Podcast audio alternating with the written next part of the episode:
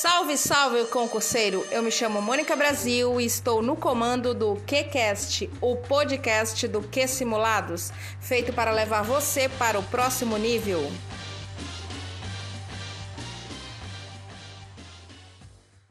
Candidato, discorra sobre os atributos do ato administrativo. Excelência.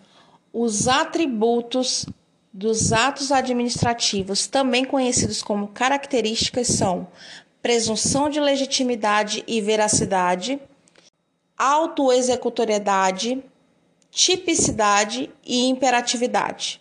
Na presunção de legitimidade e veracidade, presume-se que o ato está de acordo com a lei, ou seja, legítimo, e que todos os fatos ocorreram de forma como foram descritos pelo agente.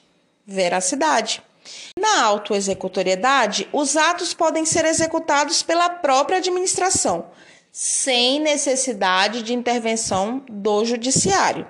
Já a tipicidade, o ato administrativo deve corresponder às figuras definidas previamente pela lei, como aptas para produzir determinados resultados. E por fim, a imperatividade. O ato deve ser observado independente da concordância do administrado. Vale ressaltar que estão presentes em todos os atos administrativos a presunção de legitimidade e veracidade, bem como a tipicidade.